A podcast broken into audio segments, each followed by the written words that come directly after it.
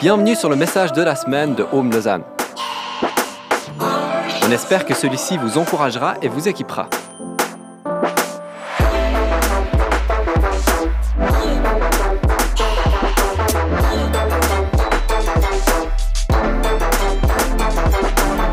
Pour plus d'informations sur notre Église, n'hésitez pas à visiter notre site internet sur www.homelausanne.ch.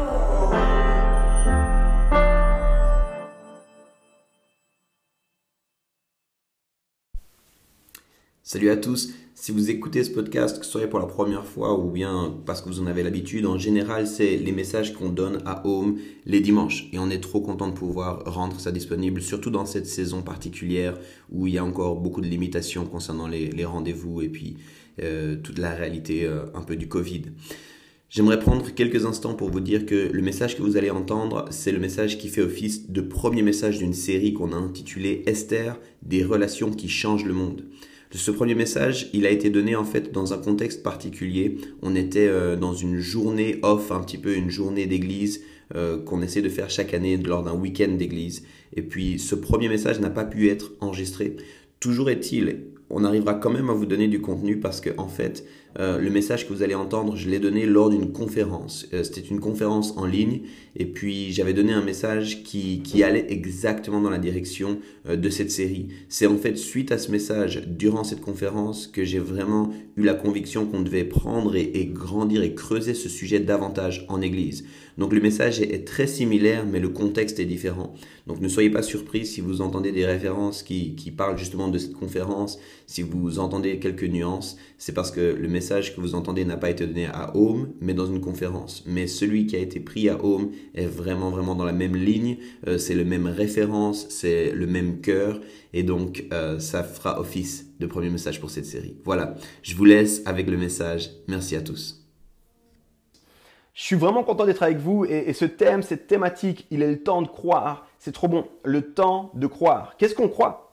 Qu'est-ce qu'on croit Qu'est-ce qu'on et comment on vit par rapport à ce qu'on croit? On est dans une période troublée, n'est-ce pas? Toute cette conférence a dû être repensée pour être vécue en ligne parce qu'on est dans une période troublée et une période troublante. Euh, je crois qu'en parallèle de ça, on doit absolument se rappeler, en tant que disciple, que Dieu, lui, ne change pas. Je ne sais pas où tu en es dans ta marche, mais euh, qu'il fasse jour, qu'il fasse nuit, qu'il fasse soleil ou qu'il fasse pluie, Dieu ne change pas. Son désir reste le même et nous sommes appelés, en tant que chrétiens, au milieu des troubles, au milieu aussi de nos questions, à continuer à marcher et grandir en tant que chrétien. Et c'est avec cette optique que j'ai envie de m'adresser à toi. Il faut qu'on continue à grandir en tant que chrétien. Il y a des choses qui changent, je l'ai dit. On sort là, en Suisse en tout cas, on est dans ce déconfinement par rapport à cette crise, cette pandémie mondiale. Mais en même temps, il y a des choses qui, elles, ne changent pas. Avant, on se réunissait, on louait Dieu ensemble. Et, et maintenant, tout est différent. Il y a une nouvelle norme qui arrive. Puis en parallèle à ça, des choses ne changent pas. Dieu ne change pas. Et une des choses qui ne change pas, c'est à quel point on est appelé à aimer. Aimer notre voisin, aimer notre prochain, aimer ceux qui nous aiment en retour, aimer ceux qui nous aiment pas en retour. On est simplement appelé à aimer. On ne se demande pas quelle est la circonstance, quel est le ton, est-ce que c'est le temps d'aimer ou pas? C'est toujours le temps d'aimer. Dans cette période dans laquelle on vit, je crois qu'il y a beaucoup qui ont des questions. Beaucoup de personnes ont des craintes. Beaucoup de personnes se demandent vers quoi est-ce qu'on va. Et je crois que pour nous, en tant que disciples de Christ, parce qu'on sert un Dieu qui ne change pas, il est le temps de croire. Mais plus que ça, il est aussi le temps de vivre. Je crois que, fait, ce qu'on croit doit profondément marquer ce qu'on vit. Ces deux éléments, croire et vivre, ne doivent jamais être séparés.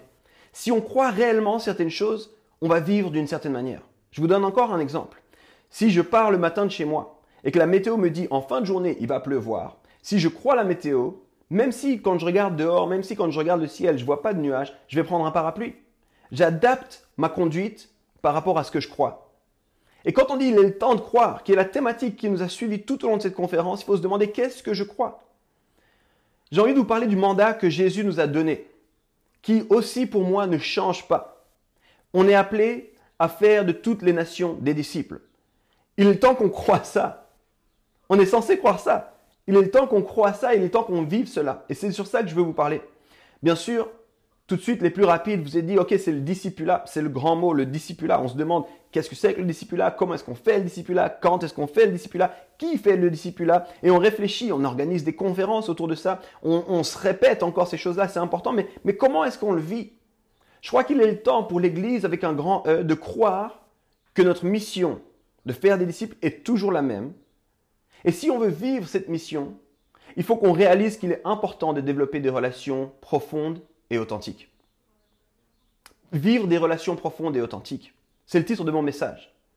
On va aller dans un instant dans la Bible, on va apprendre notamment euh, comme base pour nous accompagner euh, le grand récit du livre d'Esther. Mais avant ça, j'aimerais simplement vous dire, je suis convaincu, la moisson est réelle. Et pour voir des gens rencontrer Dieu, pour voir des gens rentrer à la maison, pour voir des gens devenir des disciples de Christ, il va nous falloir nous améliorer dans nos relations. Je, suis convaincu, tu peux ne pas me croire. Peut-être tu, tu me dis, mais écoute, Pasteur Yves, je, je, connais mes relations, je sais ce que je fais, ça va bien. J'ai envie de te dire, je, je crois qu'on peut améliorer le niveau de nos relations. Je crois qu'il est le temps de croire que Dieu veut qu'on vive des relations profondes et authentiques. Lawrence Singlehurst, dans son livre Sowing, Reaping and Keeping, qui n'existe qu'en anglais, dit qu'environ 70% des nouvelles conversions en Europe vont provenir de l'amitié. Je répète cette statistique, 70% des nouvelles conversions en Europe vont provenir des amitiés. Il est le temps qu'on ait des nouvelles amitiés. Il est le temps qu'on ait des nouvelles relations, de nouvelles façons de vivre nos relations. Je vous disais avant, on va regarder dans le livre d'Esther, et en fait, c'est le dernier livre historique de l'Ancien Testament. Je vous donne un petit peu de contexte pour qu'on comprenne à quel point ce livre est profond. On est 100 ans après l'exil à Babylone. Certains juifs sont retournés à Jérusalem, d'autres sont restés en dehors de Jérusalem suite à l'exil. On est, dans, on est dans une histoire qui nous parle en fait d'une minorité, quelques juifs, qui sont dans une ville séculière, Suse, qui est une des capitales de l'Empire perse. Dans l'histoire, si vous la connaissez pas, euh, je vais vous encourager à aller la lire. Dans l'histoire, vous allez voir qu'il euh, euh, y a un décret qui est établi afin d'éliminer les Juifs. Et Dieu va intervenir pour sauver les Juifs. Et pour ça, il va utiliser une orpheline qui va devenir une reine afin de pouvoir sauver son peuple. Rien que là, je pourrais m'arrêter. Chi, chi.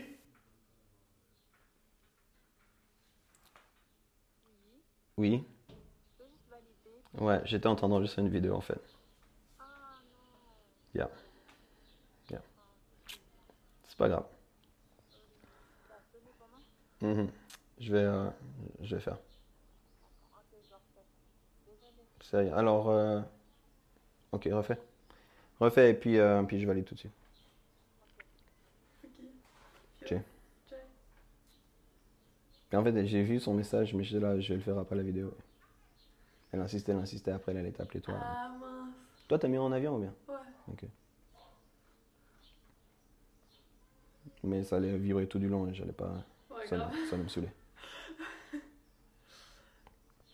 C'est pourquoi C'est des validations. Dès qu'elle touche les comptes de poste et compagnie, il y a des validations euh, parmi. Ah. Je dois valider pour qu'elle puisse accéder au compte. Je crois que j'ai contenu à parler donc. euh, moi, je vais pas reclapper. Ah ok. Ou bien je reclape, passer une nouvelle vidéo Tu veux que je fasse un nouvel Re- enregistrement re- Non, non, non, tu peux laisser l'enregistrement. Ok. Par C'est bon. contre, juste reclape une fois. Ça va s'enregistrer.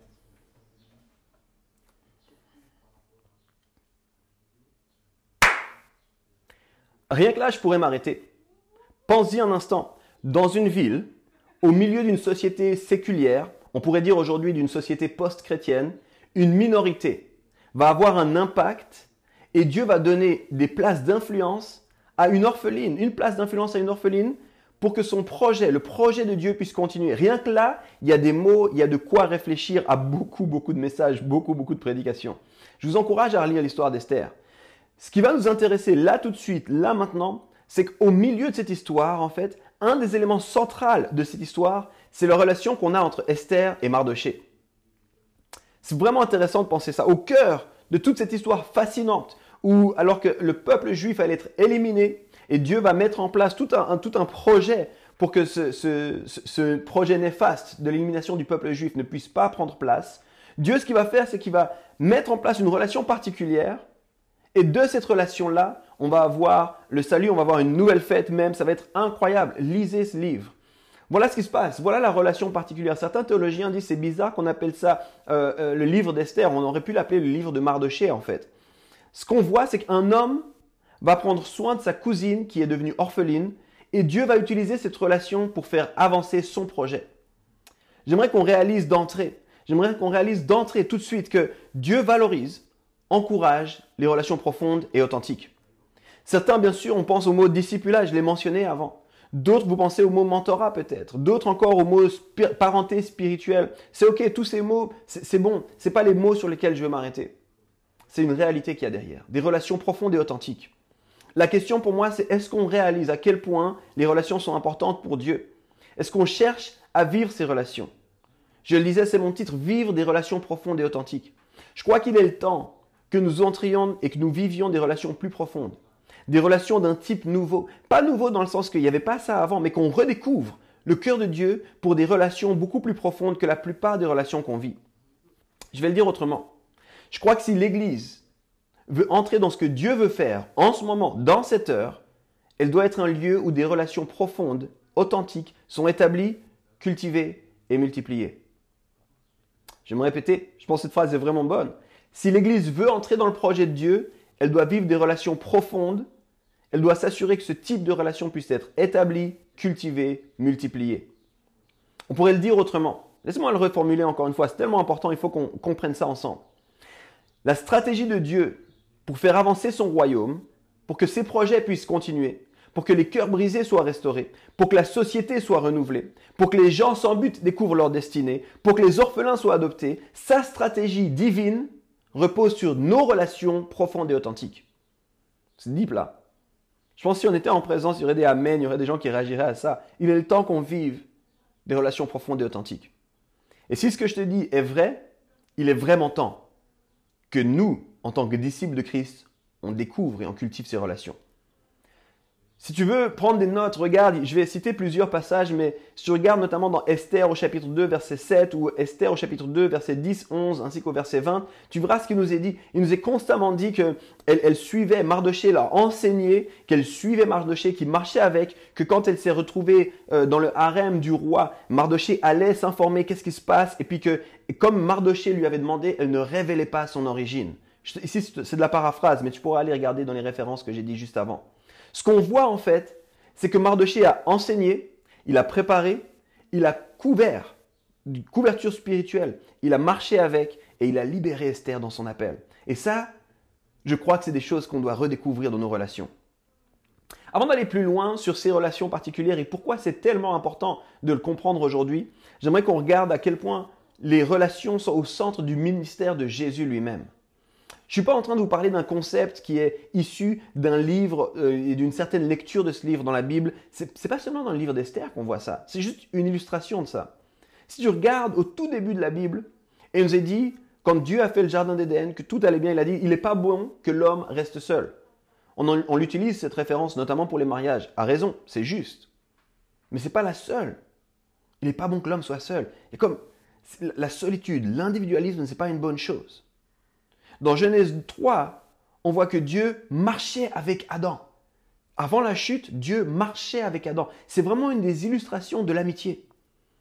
Et ensuite, on regarde plus loin et on va voir Jésus qui marche avec ses disciples.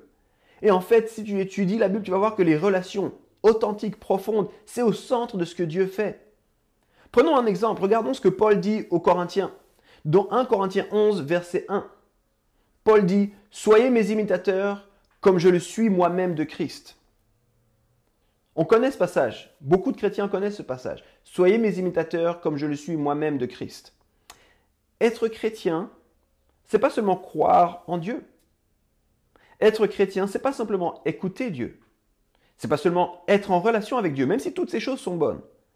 C'est pas seulement mettre en pratique certains des commandements. C'est devenir un imitateur d'un certain style de vie. Le mot chrétien, au départ, c'est ça qui signifie des petits Christ, des gens qui vivaient comme Christ. Or, Jésus avait des relations extrêmement profondes et authentiques, les amis. En tant que disciples, on doit nous aussi travailler à ces relations. Et c'est ce qu'on découvre dans la relation entre Esther et Mardoché. Faire des disciples, avoir des relations profondes et authentiques, c'est pas simplement enseigner et prendre la posture d'un professeur, mais c'est bien plus être un parent qui prend soin de son enfant. Rappelez-vous, Esther était orpheline. C'est un parent qui accompagne ses enfants pour qu'ils deviennent à leur tour parents. Pensez un instant à ça, passer d'orpheline à reine. Vous savez, des fois, la reine, c'est- la figure même de la mère d'une nation. Ce que je suis en train d'essayer de vous dire, c'est que les relations, ne peuvent pas uniquement se vivre dans des rendez-vous d'église. Les relations, ne peuvent pas uniquement se vivre dans des programmes d'église. J'aime tout ça, je suis pasteur moi-même. Mais en fait, il faut qu'on commence à partager la vie. Il faut qu'on commence à faire la vie ensemble si on veut voir une transformation. Au cœur du projet de Dieu, il y a les relations. Et les relations, c'est pas simplement s'asseoir et puis écouter un message de loin, c'est faire la vie ensemble. Le problème, c'est que dans notre compréhension occidentale des choses, la notion du discipulat, la notion des, relations, et, et- notamment la notion d'être un disciple, c'est lié au fait d'apprendre. Il y a un apprenant. Et si vous regardez dans nos contextes, où est-ce qu'on apprend? Où est-ce que le savoir est transmis? Je vous donne la réponse, dans les écoles. Et regardez, ça veut dire que du coup, on fait des cours de discipulat. On fait l'église comme des cours. Et, j'ai aucun problème, encore une fois, aucun problème avec des cultes du dimanche, aucun problème avec le fait qu'un un, un pasteur s'adresse, fasse un message, aucun problème avec ça. Mais ce n'est pas la seule façon. Et on ne peut pas limiter l'église à ça. Parce qu'on fait des cours sur le discipulat, on fait des cours sur les relations, puis en même temps, on ne vit pas ces relations. Vous voyez, la vie ne peut pas s'apprendre en s'asseyant seulement. Quand on regarde le concept biblique des relations, c'est beaucoup plus celui de la famille que celui de l'école. Et c'est-à-dire qu'on devrait avoir beaucoup plus de parents que de professeurs. Au cœur de ça, il y a la notion de marcher ensemble, je l'ai déjà dit, de faire la vie ensemble. Si vous pensez même au concept d'apprentissage, dans la plupart de nos contextes, il y a une distance qui s'est mise. Une distance intentionnelle. Il y a le professeur qui sait tout, qui est là-bas loin, et puis, puis il y a les étudiants qui s'assoient puis qui, qui reçoivent. Puis je crois qu'il n'y a pas une mauvaise chose là derrière. Mais Jésus, il a dit, on fait la vie, on va le voir après, il a dit, je ne vous appelle pas simplement des disciples, je vous appelle mes amis. On doit devenir des disciples un peu plus, et on doit faire des disciples un peu plus. Si vous regardez, il y a un passage connu où Paul dit, c'est 1 Corinthiens 4, les versets 14 à 16, euh, Paul dit, vous avez, euh, vous avez peut-être 10 000 enseignants, mais vous avez un seul Père, c'est moi, imitez-moi. C'est intéressant parce que des fois on se dit, ah, il faut pas trop d'enseignement, et, c'est juste, Jacques en parle aussi. Mais, mais Paul, c'est pas ce qu'il est en train de dire ici. Paul est en train de dire, vous pouvez avoir plein d'enseignants, 10 000 même, mais vous n'avez pas beau- beaucoup de pères. Vous n'avez pas beaucoup de parents. Imitez vos parents. Écoutez vos enseignants, mais imitez vos parents. Alors maintenant, je vais, je vais juste transmettre un petit challenge là. On peut écouter plein de gens, même au travers de cette conférence. C'est merveilleux cette conférence. L'occasion, et j'aime les conférences, j'aime aller écouter, c'est merveilleux. On peut écouter des podcasts, j'écoute beaucoup de podcasts, on peut, écouter des enseignements via YouTube, très très bien. On peut faire plein d'autres choses pour avoir accès à des connaissances, très très bien. Mais on n'a pas beaucoup de parents. Parce que parents, ça demande de faire la vie ensemble. Est-ce qu'on réalise ça? Est-ce qu'on a des parents? Est-ce qu'on est un parent? C'est ce qu'on voit encore une fois avec Mardoché et Esther. Pour favoriser le plan de Dieu, pour que le plan de Dieu puisse se passer, il fallait qu'ils marchent ensemble. Il faut enseigner, mais plus que cela, il faut vivre ensemble. Je crois que c'est important de parler de ça parce que parfois on prie et on espère des choses, mais on ne se prépare pas pour ces choses. Et là, c'est vers ça que je veux arriver avec vous. On prie, on espère des choses, mais on ne se prépare pas pour ces choses-là. On prie. On prie pour le réveil. On prie, Seigneur, emmène-nous du monde. Et puis nous, on prépare des salles de classe. Alors que le Seigneur, il voulait des familles. Laissez-moi vous donner une image. Et encore une fois, je veux juste le répéter, rempli d'amour, je suis un pasteur, j'aime l'Église avec, avec un grand E, j'aime l'Église dans sa diversité, j'aime l'Église dans différentes façons de vivre et de faire l'Église. J'ai aucun problème avec la plupart des églises comme elles se font. Ma question, c'est vraiment est-ce qu'on est des parents spirituels? Est-ce qu'on devient des parents? Est-ce qu'on est tisse des relations authentiques et profondes? Laissez-moi vous donner une image par rapport à la préparation. Euh, je vous ai dit, je suis père de deux enfants et je me rappelle quand ma, ma femme a suspecté la première grossesse. Euh, ce qu'elle a fait, comme n'importe quelle femme aujourd'hui, je suppose, elle est allée prendre un test de grossesse. Et quand elle a réalisé, oui, je suis bien enceinte, elle a pris un, deux jours, puis après elle m'a dit, Yves, ça y est. Elle m'a montré ça, c'était toute une, toute une aventure, et puis elle me l'a partagé. Et je ne vais pas rentrer dans les détails, mais je ne sais, pas si, je sais pas comment je peux vous expliquer qu'en un instant, toutes nos vies ont changé. En un instant, on s'est mis à se préparer pour cette arrivée. On a commencé à échafauder des plans, on a changé certains des projets qu'on avait, on a repensé notre budget. Pourtant, on ne voyait pas encore le ventre de mon épouse grandir. Pourtant, on ne sentait pas encore l'enfant bouger quand on mettait la main sur son ventre. En fait, si quelqu'un la voyait, il était même impossible de savoir qu'elle était enceinte. Mais nous, on savait. Alors on se préparait. Parfois, j'ai l'impression qu'on parle dans les églises, qu'on exhorte, qu'on encourage, mais pas tellement qu'on se prépare. Pas tellement qu'on se prépare à, ce que Dieu veut faire. Il est temps de croire. Et je crois qu'il est le temps de croire que Dieu veut emmener du monde dans son royaume, emmener du monde dans sa famille. Mais je crois qu'il faut qu'on se prépare à devenir des parents. Je ne sais pas exactement d'où est-ce que tu viens alors que tu regardes cette conférence, mais voilà ce que moi je sais. Si Dieu décidait, dans ma ville, à Lausanne, de toucher 15% de la population, les chrétiens actuels ne suffiraient pas pour accompagner les nouveaux convertis. En plus de ça, c'est juste violent, je, te laisse digérer ça. Si Dieu décidait de toucher le cœur de 15% de la population de ma ville, les chrétiens actuels ne suffiraient pas à accueillir ces chrétiens-là. Et en plus de ça, je sais d'expérience que beaucoup de monde dans les églises sont extrêmement seuls, sont pas accompagnés. Dans les églises, mais toujours un peu orphelins. J'utilise parfois cette image, je ne sais pas si tu la connais, mais en fait, j'ai l'impression que des fois dans les églises, on prie. Et puis, beaucoup de chrétiens, on veut être des Paul. Je veux être Paul, utilise-moi, Seigneur, fais ce que tu veux avec moi. Je veux être Paul, envoie-moi au bout du monde. Mais j'ai l'impression que pas beaucoup de personnes sont prêtes à être des Barnabas. On veut être des Paul, mais on n'est pas toujours prêt à être des Barnabas. Je crois que c'est important parce qu'il fallait Barnabas pour que Saul devienne Paul. Et après, Paul est devenu un père. Regardez notamment comme il parle à différentes personnes. On l'a lu, c'est dans la lettre aux Corinthiens, mais, mais, regardez aussi comme il parle à Timothée. Timothée, mon enfant. Regardez comme il parle à Galate, aux Galatiens. Galate, Galate 4, 19, il dit, mais est-ce que je dois encore passer par les douleurs de l'accouchement pour vous? Si on ne parle pas de famille, là, dites-moi de quoi on parle. Regardez dans 1 Thessaloniciens 2, 7 et 11. J'ai été comme un père pour vous. J'ai été comme une mère pour vous. Paul parle à un disciple, Timothée parle à des églises et il utilise toujours, toujours ce vocabulaire. Est-ce qu'on se prépare? C'est la grande question. Je vais vous donner quelques chiffres pour que vous compreniez pourquoi c'est tellement important selon moi. Aujourd'hui, il y a 7,5 milliards de personnes sur la Terre. Grosso modo, 7,5 milliards. Il y a à peu près la moitié qui ont moins de 25 ans. 3,2 milliards d'individus sur la planète ont moins de 25 ans.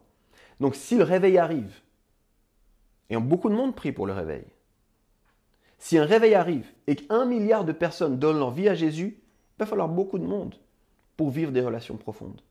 Il va falloir beaucoup de monde pour accueillir ces personnes. Il va falloir beaucoup de monde pour faire du discipulat. Je ne crois pas qu'on réalise en fait ce que ça va demander. On prie pour quelque chose, mais on ne réalise pas ce que ça va demander de notre part. On ne réalise pas ce que ça va nous coûter si on voulait vraiment vivre la communauté. Le coût de la communauté, le coût de la famille, on ne réalise pas. On ne se prépare pas. On n'est pas prêt pour ça. Et j'ai envie de vous encourager, les amis, il est le temps de croire que Dieu veut faire ce réveil. Il est le temps de croire que Dieu nous appelle à faire des disciples. Il est le temps de croire que nous sommes appelés à être des parents. Il est le temps de vivre des relations profondes et authentiques. J'ai fait quelques calculs. Si on veut pouvoir rejoindre un milliard de personnes et qu'on imagine qu'on peut, aller, qu'on peut avoir cinq personnes, donc un, un chrétien mature pour cinq chrétiens nouveaux il va falloir 2 millions de personnes qui deviennent des Mardochés pour accueillir les Esther. Et ça, c'est sans parler des personnes seules qui sont déjà dans l'Église. Donc il va falloir 2 millions de Mardochés.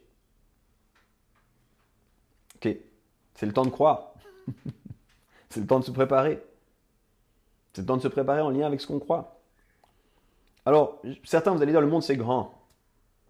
Steve, écoute, on n'est pas, pas dans ça. Alors j'ai fait les calculs pour la ville où moi j'habite. Le Grand Lausanne, c'est 450 000 habitants. Si 15% devaient venir à Christ, on parle de 67 500 personnes. Si on imagine qu'il faut un par an pour 5, et je crois que c'est élevé déjà, mais ça demanderait 13 500 Mardochés. 13 500 personnes qui sont capables de développer des relations profondes, d'enseigner, de préparer, de couvrir, de marcher avec, de libérer. 13 500 personnes. Et encore une fois, je ne parle même pas des gens qui sont dans l'église et qui sont seuls. Je crois qu'on doit comprendre le cri de Jésus. Dans Luc 10, 2, il dit, il y a une grande récolte, mais les ouvriers sont peu nombreux. Priez pour avoir des ouvriers. À la fin de son temps, il dit à ses disciples, allez, faites de toutes les nations des disciples. À l'ascension, il leur dit, vous allez recevoir une force, le Saint-Esprit, et vous serez mes témoins. Ici, mais jusqu'au bout du monde. Paul dit, imitons Christ, ayons des relations profondes. Je crois que toutes ces choses, les amis, on ne peut pas les vivre. Et c'est le mandat du chrétien. On ne peut pas les vivre sans des relations profondes et authentiques. Et mon cœur, il est vraiment brisé par ce sujet. Mon cœur, il, crie après ça. À l'église, on n'arrête pas de dire est-ce qu'on fait la vie ensemble? Toutes les personnes qui se lèvent à mes côtés, beaucoup de jeunes adultes qui se lèvent à mes côtés, je suis constamment en train de leur demander est-ce qu'il y a quelqu'un dans ta vie? Est-ce que quelqu'un parle dans ta vie? Est-ce que tu laisses quelqu'un voir ce qui se passe dans ta vie? Est-ce que tu chemines avec quelqu'un? Parce que moi, je ne peux pas être là pour tout le monde. Mon cœur, c'est qu'on voit des gens se lever. On nous demandait récemment, à mon épouse et moi, c'est quoi votre cœur? C'est de voir des chrétiens matures qui deviennent des parents spirituels. Et pour ça, ça demande de créer des relations authentiques et profondes. Mais on a perdu la capacité de vivre des bonnes relations. On fait l'église extrêmement bien, il y a des très très bons modèles d'église. On sait parler de Jésus, on fait de l'apologétique, on, on sait défendre sa foi. Mais au cœur de son projet, au cœur du projet de Dieu, il y avait le fait qu'on ait des relations profondes, authentiques. Et parfois, j'ai l'impression qu'on a laissé l'individualisme de la culture ambiante venir dans l'Église. Parfois, j'ai l'impression que c'est moi d'abord, puis c'est ce que l'Église fera pour moi, et puis c'est ce que les autres feront pour moi, puis, puis il faut que moi aussi je grandisse, puis il faut qu'on me serve des choses bonnes à moi, et puis il faut que... Et je me demande, est-ce qu'on passe à côté du projet de Dieu à cause de ça? Je prie pour les Mardochées, je prie pour des Barnabas, puis moi-même je veux en devenir un. Je veux que des gens puissent dire, il y a un gars qui s'appelle Yves qui a pris du temps avec nous. On a marché avec lui. On a vu comment il était avec sa femme, on a vu comment il était avec ses enfants, puis ça nous a inspiré. Puis, puis j'ai envie de pouvoir dire comme Paul, imitez-moi, alors que j'imite Christ. Parce qu'on a un style de vie à incarner. Puis si on n'a pas ces relations-là, il est le temps de croire, les amis. Je vais finir avec vous, je vais regarder un dernier passage, je vais retourner à Jésus, notre Maître, pour terminer. Ce passage, on l'a dans Jean 15, les versets 15 à 17. C'est un passage, encore une fois, connu. J'ai essayé de prendre que des choses qui sont connues. Jésus dit la chose suivante à ses, disciples. Je ne vous appelle plus esclaves, parce que l'esclave ne sait pas ce que fait son maître. Je vous ai appelé amis, parce que je vous ai fait connaître tout ce que j'ai entendu de mon Père. Ce n'est pas vous qui m'avez choisi, c'est moi qui vous ai choisi et institué pour que vous, vous alliez, que vous portiez du fruit et que votre fruit demeure, afin que le Père vous donne tout ce que vous lui demanderez en mon nom. Ce que je vous commande, c'est que vous vous aimiez les uns les autres. Trois versets verset 15, verset 16, verset 17.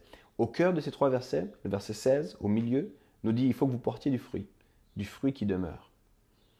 Alors, je pose la question, c'est quoi le fruit qui demeure? C'est quoi le fruit qui demeure? Puis je pense qu'il y aurait beaucoup de réponses qui seraient très intéressantes. Moi, j'ai envie de dire, je crois que c'est des relations profondes, le fruit qui demeure. Et regardez pourquoi je crois ça. Au verset 15, il dit, je vous ai choisi et je vous appelle ami. Je vous ai choisi, je vous appelle ami. On a créé une relation. En verset 16, pardon, il dit Allez maintenant et portez du fruit, du fruit qui demeure. Et au verset 17, il dit Aimez-vous les uns les autres. Donc le verset 16 qui parle de porter du fruit, il est comme encapsulé dans deux notions de d'être en relation. Pourquoi j'aimerais finir avec ça? Parce que je crois que dans l'Église, et malheureusement, pour, des chrétiens, à commencer par moi, il est vraiment possible qu'on cherche à porter du fruit, mais du fruit qui ne va pas demeurer. Je crois que ça doit nous faire trembler. Il est possible qu'on porte du fruit, mais pas du fruit qui va demeurer. Qu'on porte du fruit, mais qu'on ne laisse pas un héritage. Est-ce qu'on va investir nos vies pour des choses qui vont demeurer, qui vont faire la différence, qui vont apporter le royaume de Dieu? Je crois qu'on fait beaucoup de choses. Mais est-ce qu'on valorise de la même façon que Jésus les relations profondes? C'est ma question. Est-ce qu'on investit pour des fruits qui vont durer? Est-ce qu'on prépare nos cœurs et est-ce qu'on lève des gens qui vont accompagner les enfants qui vont arriver? Je vais terminer avec une petite image et après je vais prier avec vous et pour vous et pour nous. C'est quelque chose qui m'est arrivé il n'y a pas longtemps. Enfin, maintenant il y a quelques années, mais, qui m'a vraiment bousculé et qui a fait changer toute ma façon d'approcher ce qu'on peut appeler le ministère ou, le, travail de pasteur. Euh, avant d'être pasteur implanteur, j'ai été pasteur jeunesse. Puis je me rappelle, on priait, les amis. On priait pour voir des jeunes arriver. Parce qu'on avait commencé avec deux jeunes. Et puis, on avait eu notre lot de soirée avec zéro personne, zéro jeune qui venait. Et puis, on priait, on priait. On continuait, on disait, Seigneur, on veut voir du monde arriver. On, croit, Seigneur, que tu veux. Tu veux qu'aucun périsse, mais que tous aient la vie éternelle, Seigneur. Amène des gens. Et puis, finalement, un jour, il y, a eu, il y a eu comme un boom, il y a eu quelque chose qui s'est passé et plus de 150 jeunes sont arrivés. Alors qu'on était en moyenne peut-être 12. Je sais pas si tu comprends, passer de 12 à 150. Énorme. Cette soirée-là, on était excités. Waouh, qu'est-ce qui se passe? C'est incroyable. Et puis c'était un événement. Puis il y avait beaucoup de jeunes qui étaient d'autres églises, beaucoup d'autres groupes de jeunes. Puis c'était juste merveilleux qu'ils soient là. On était reconnaissants. Mais nous, ça nous donnait un goût, une idée. Puis, puis en fait, après cet événement, pendant un à trois mois, il y a eu beaucoup de jeunes. Il y avait 70 jeunes en moyenne. Des jeunes sans église. Des jeunes qui avaient quitté l'église, qui avaient été blessés par l'église. Des jeunes qui connaissaient rien à Dieu. Des jeunes qui devaient se battre par rapport à leurs parents pour venir à l'église. On avait même des, jeunes mamans. Je me souviens d'une maman en tout cas qui venait, elle devait avoir 17 ou peut-être 16 ans, 17 ans, grand max 18 ans. Elle venait avec son enfant et on s'est dit, mais imagine la folie, si on commence à, rejoindre ces gens-là, il va falloir qu'on ait une garderie dans le groupe de jeunes. C'est quoi l'idée? Et puis petit à petit, les gens ont commencé à partir. Après ça, les gens ont commencé à, partir. Un petit groupe là, 2, 3 de moins, 2, 3 de moins. Puis on est revenu à, à 15, 20 jeunes à nos soirées. Les amis, j'en ai pleuré. J'ai prié, je dis, mais qu'est-ce qui s'est passé? Mais, je, demandais à Dieu, mais pourquoi? Seigneur, pourquoi? Et Dieu m'a répondu. Puis il m'a simplement dit, c'est pas un problème pour moi d'amener du monde. Mais est-ce que vous serez capable de marcher avec eux? Ça m'avait vraiment choqué. C'était comme Dieu me disait, Yves, moi j'ai pas de problème d'amener des gens. Est-ce que toi tu es prêt à accompagner les personnes? En fait, j'ai réalisé que j'étais concentré sur faire des rassemblements, j'étais concentré sur enseigner, j'étais concentré sur transmettre la parole, et, tout ça était très très bien. Écoutez, faire des rassemblements, enseigner, transmettre la parole de Dieu, il n'y a rien de mal à ça. Mais Dieu me disait, j'ai envie que tu fasses la vie avec ceux que je vais te confier. Pour que eux puissent faire la vie avec ceux que je vais leur confier. Parce que c'est le modèle que j'ai choisi. Pour vivre des relations profondes, en fait, il y a une question que tu dois choisir, tu dois poser, c'est où est-ce que je vais choisir de dépenser ma vie? Dieu t'a donné ta vie, il t'a donné du temps, il t'a donné de l'énergie, il t'a donné des ressources, il t'a donné une part de sagesse, il t'a donné une part d'expérience. Puis toi, tu as un choix d'où est-ce que tu vas investir tout ça? Mais on vit dans une société qui est individualiste, tournée vers soi-même. Où en fait le succès est lié à mes accomplissements, il est lié à mes récompenses, il est lié à mes victoires à moi, il est lié aux choses que je vais accumuler. Et du coup, le problème, c'est que toutes ces choses, elles ne vont pas durer. Je ne sais pas si comme moi, vous voulez vous engager pour quelque chose qui va durer. Ça va changer notre façon de voir le, succès, la réussite, mais est-ce qu'on est prêt à investir notre vie pour des fruits qui vont durer? Est-ce qu'on est prêt à investir notre vie pour des relations profondes? Qu'importe comment tu les appelles. Et je crois qu'elles sont déjà disponibles juste à côté de toi. J'aimerais simplement prier qu'on puisse entrer dans cette réalité. Et j'aimerais juste dire, si tu es disciple depuis 50 ans, si tu es disciple depuis 15 ans, si tu es disciple depuis un an, ou si tu es disciple depuis 3 mois, investis dans des relations profondes. Qu'importe où tu en es développe des relations profondes. Je vais terminer en priant pour qu'on puisse croire et vivre des relations qui vont faire avancer le royaume de Dieu. Qu'on puisse voir ces relations comme Esther et Mardoché se multiplier partout autour de nous. Où qu'on soit. Seigneur, je te remercie. Je te remercie pour ce, rappel qui, qui me pousse à, repenser, à réfléchir, puis à demander pardon aussi pour toutes les fois où, où je n'ai pas investi dans des fruits qui allaient durer. Je te prie que chaque personne qui écoute ce message puisse décider qu'il est le temps de croire que tu veux toucher beaucoup de monde et que nous, on se prépare en conséquence de ce que toi, tu veux faire. Je te prie que chaque personne qui regarde cette vidéo puisse avoir le cœur, Seigneur, qui est bouleversé par ce message et qu'on puisse développer des relations profondes. Dans le nom de Jésus. Amen. Merci d'avoir écouté le message de la semaine de Home Lausanne. Pour plus d'informations, n'hésitez pas à visiter notre site internet sur www.homelausanne.ch.